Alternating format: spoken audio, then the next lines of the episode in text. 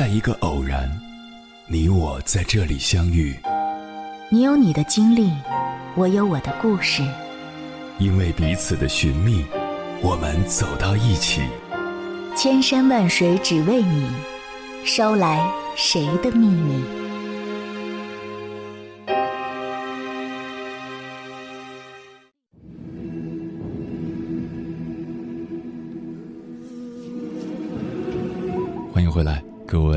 行者，这里是正在直播的中国交通广播，千山万水只为你，深夜不孤单。我是迎波，绰号鸭先生。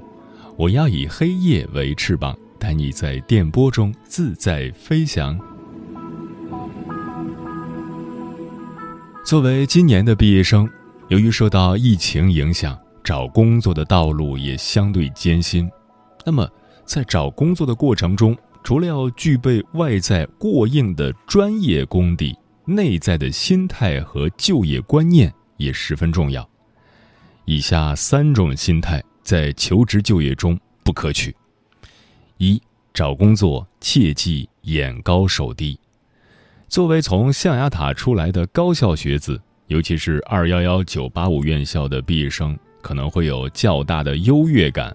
毕竟自己当年高考以高分考入，毕业证上的名牌学校也会让毕业生不自觉地在就业市场中抬高自己的身价。比如，找工作非国企央企不去，非北上广不来，月薪不超过七八 K 的不要。然而，现实却是一张名牌大学的毕业证，并不等于你就业的通行卡。往往眼高手低了一圈，什么工作都没找到。走出了象牙塔，才知道人外有人，天外有天；走出了象牙塔，才知道学历只是敲门砖，自己有没有能力，笔试面试一测就知道。走出了象牙塔，才知道无论什么学校的毕业生，都是要从最底层做起的。因此，找工作时。降低你的优越感，脚踏实地的先就业再择业。二，找工作切忌得陇望蜀。刚毕业的学生往往容易被某些职业的外在蒙蔽了自己的双眼，比如，有的学生觉得当老师轻松，于是放弃自己国企的工作去当老师。结果发现，当老师也有自己的艰辛与无奈。有的同学觉得大城市机会大，于是放弃自己小城市的安稳工作，去奔向有前景的大城市。结果却发现，在大城市根本无法立足。有的学生觉得学金融赚钱多，于是学工科的他放弃本来的专业，转做金融领域。结果发现无法适应金融行业的工作状态，这种不假思索的去转换，很容易导致什么都想做，什么都做不好的局面。任何职业都有它显而易见的好的一面，也有它不为人知的不好的一面，所以毕业生应该合理分析自身的情况。了解目标职业的优点和不足，再来决断。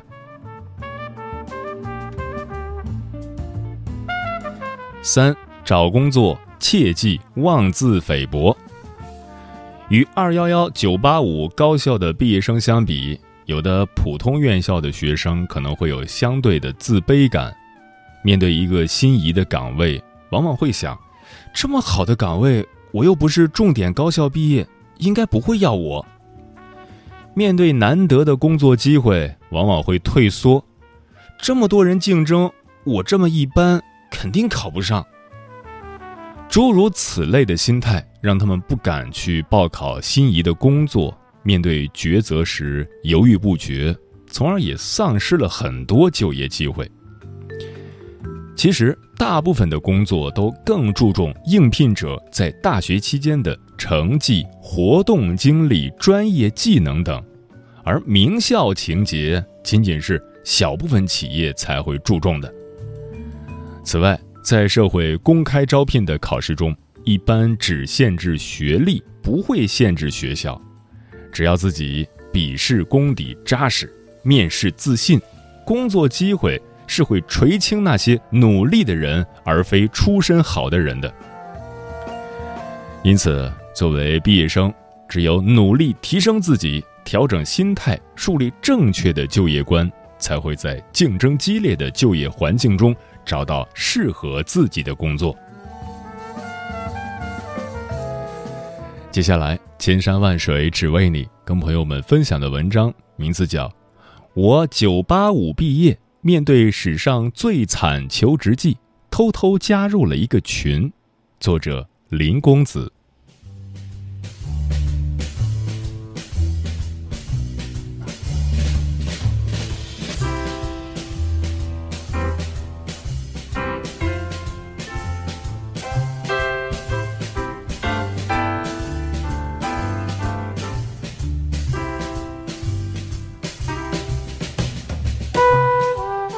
最近，豆瓣上一个叫“九八五废物引进计划”的小组火到出圈短短一个多月，组内已聚集超过五万人。先解释下这个组名，页面上的说明是“九八五二幺幺失学失业者的新校园，分享失败故事，讨论如何脱困，给毕业于以九八五为代表的优秀大学。”但学习或工作上却不太如意的同学，一个聚集交流之地。当然，有些自嘲的味道。有人可能觉得九八五大学毕业的都叫废物，这也太无病呻吟了吧？我翻了下，还真不是。大家各有各的难处与无奈。比如某 TOP 三大学的硕士，好不容易拿到一个 offer。才三个月就被辞退了，应届生身份没了，选调生没法考，好的坑位被占的差不多了，申请博士不理想。比如，有的人毕业两年都没找到理想工作，想继续读书，发现难上加难，焦虑到整夜失眠。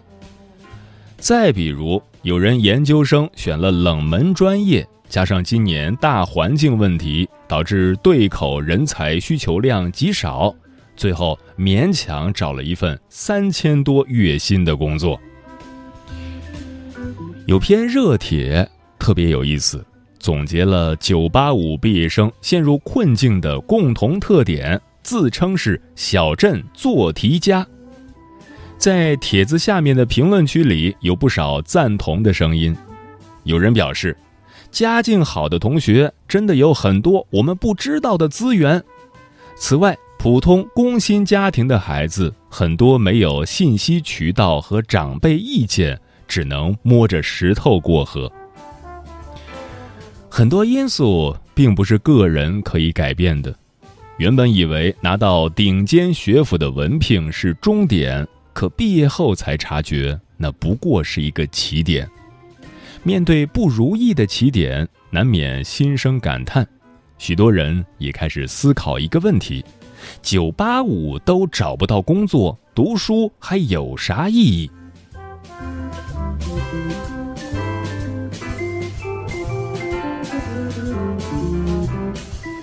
其实就在前几周，也有一位名校毕业的硕士读者问过我同样的问题。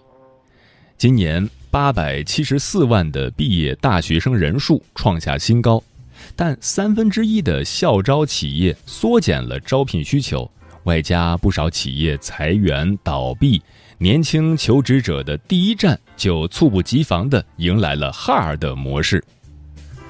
还有比我们运气更背的吗？很多毕业生沮丧地说：“聊现实没啥用，因为已经摆在眼前了。”所以，首先我想聊聊关于应对的心态。禅宗的法典《信心明》里有八个字：“欲得现前，莫存顺逆。”什么意思呢？大意是说，要着眼当前，顺其自然，不要有顺逆的概念。你一生中并没有什么坏日子，都是正常的日子。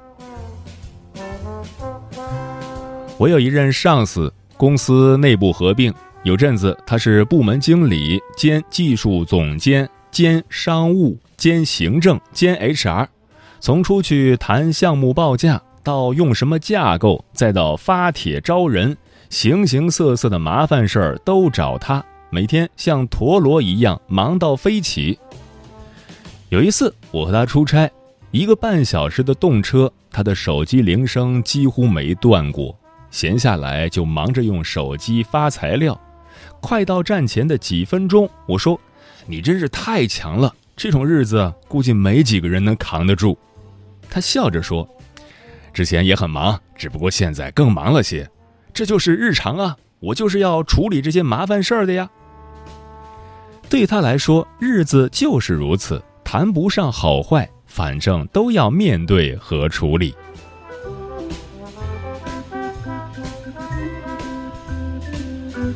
我是福建人，有句歌词耳熟能详：“人生可比是海上的波浪，有时起，有时落，好运歹运，总嘛要照起功来行。”今天找不到工作，明天创业后可能就扶摇直上；今天拿到好 offer，可能明天公司就要裁员或倒闭了。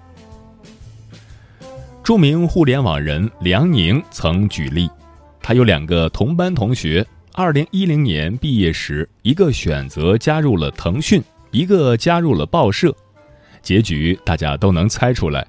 几年后，选择腾讯的那位同学年薪百万，猎头拼命想挖他；而去报社的同学，刊物停刊了，产业夕阳，必须从头再来。所以说。没必要过早定义什么高开低走，未来诸多变数尚未可知。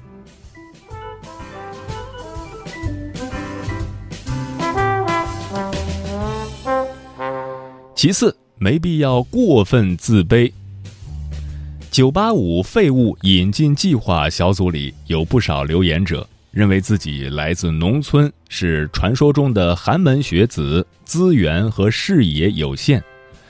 我认真看了看，还有说后悔学商科的，后悔学文科的，后悔选了电子的，后悔做实科的等等。许多组员已经是毕业生。如果说初入大学时因为同龄人的物质差距而感到自卑，还可以理解。但已经四年甚至七年过去了，还在纠结这个问题，并认为它是造成找不到理想工作的主因，就有些说不过去了。职场是现实的交易场所，你能拿多少钱是由用人方对你未来价值的预估以及取代你的成本决定的，同时还有一些人才供需等环境影响。没找到理想工作，有可能是个人问题，有可能是岗位匹配度问题，也有可能是企业用人等问题。但人们越缺少什么，就越在意什么，潜意识认为我就是没有资源才混不好，会导致自卑持续发酵。何况我一直觉得小镇做题家挺值得钦佩的。从小镇通过自己的努力争取到宝贵的教育资源，来到大城市奋斗打拼，让自己和家人未来生活的更好，这不就是教育的重要价值之一吗？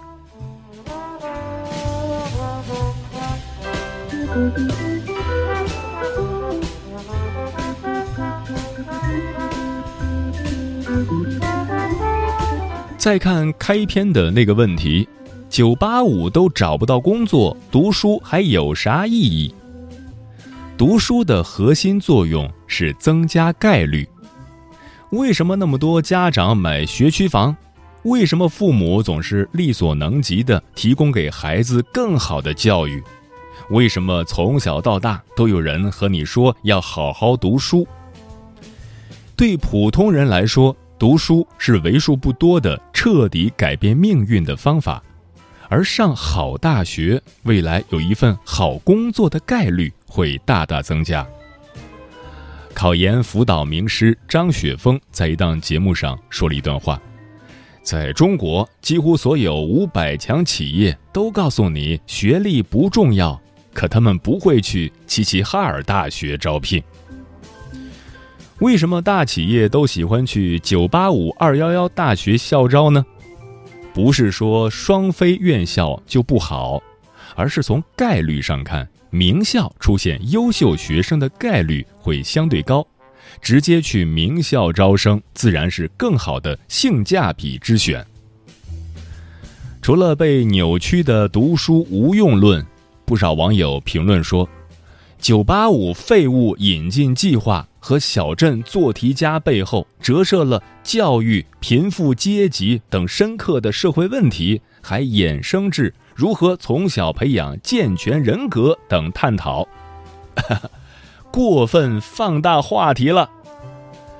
多数情况都需要具体问题具体分析，而不是一挥手就上升到某个宏大主题，看似洋洋洒洒，实则没啥用处。比如说，小镇做题家缺乏社会资源，这点不假。但就算别人有家庭资源，安排了好工作，也不影响自己靠实力拿 offer，对吧？比如说，冷门专业不好找工作，这点的确也存在。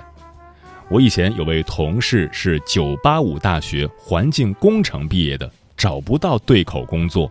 然后从互联网公司的商务助理开始，一路做到项目经理。如果你的大学、你的专业找不到对口工作，说明专业供给过剩，你难以按照自己的预期去挑选工作。这时，你就要反过来想，什么样的工作需要你，你就从事什么样的工作。我再说句大实话，大部分情况下，你大学的专业和你未来的工作没什么直接关系。大学最重要的是学习学习的方法。如果你的学习能力比别人强，以后无论从事什么行业，你都会是一个强大的学习机器。表面的专业反而是其次。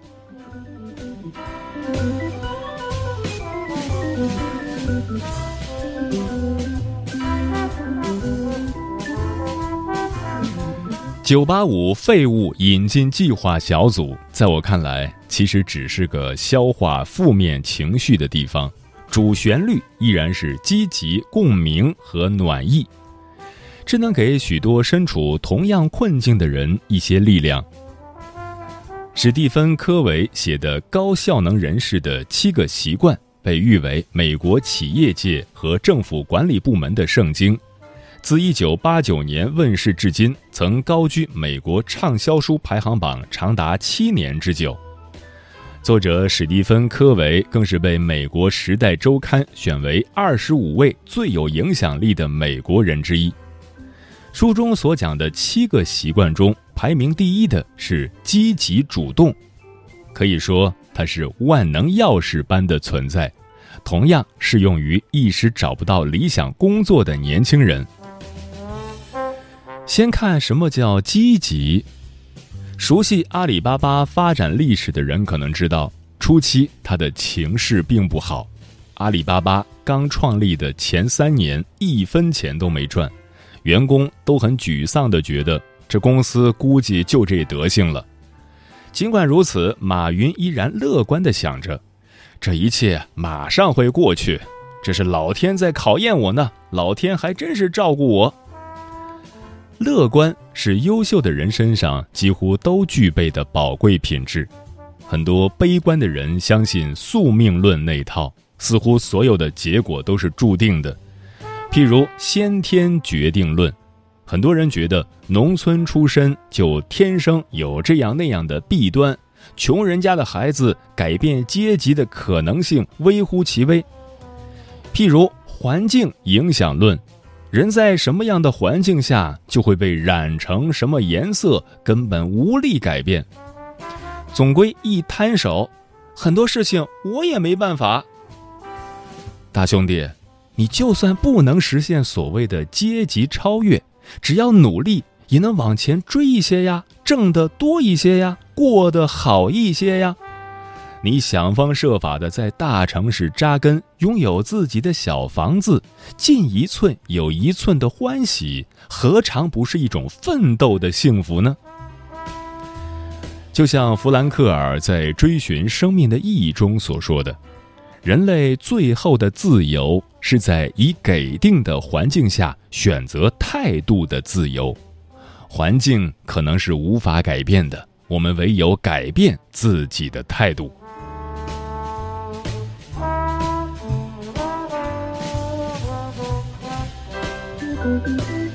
再看什么叫主动，多问自己：我可以做些什么？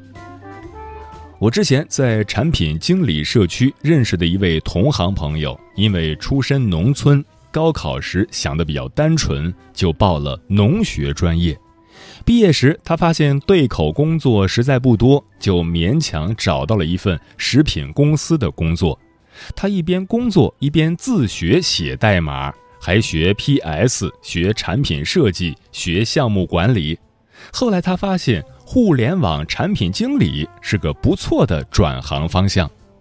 工作两年后，他顺利转行至某上市公司的产品岗。问题摆在眼前，单想是没用的，必须做些什么才能解决问题。外界环境可能不尽如人意。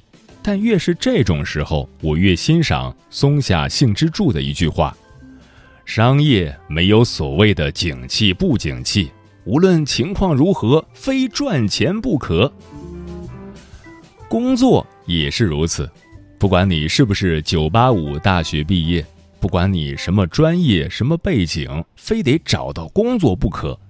大不了辛苦些，暂时挣的少些。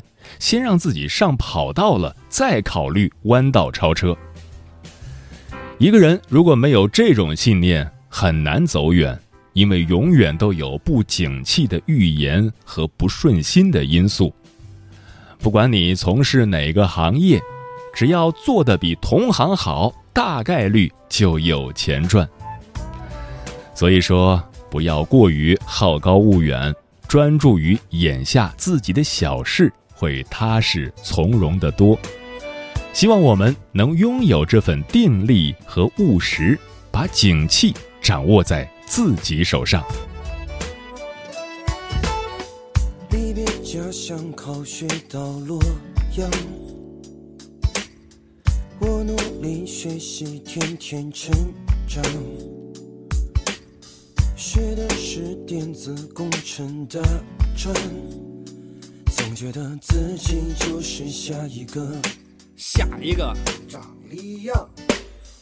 牡丹花开，野地里疯长。认识了小美，她给我很多幻想。毕业的晚上，我许下愿望，我要去北京闯一闯，买套房子娶她做新娘。一到中关村儿，我立马转了向，新房真多真漂亮。可是老乡们都说在北京买房想都别想。吃过优酷、百度和新浪，他们也说我刮胡跑这儿来找工作。走在天桥上，看见满意的生活，靠，比我都强。北京，北京，给我点念想。小妹，小妹。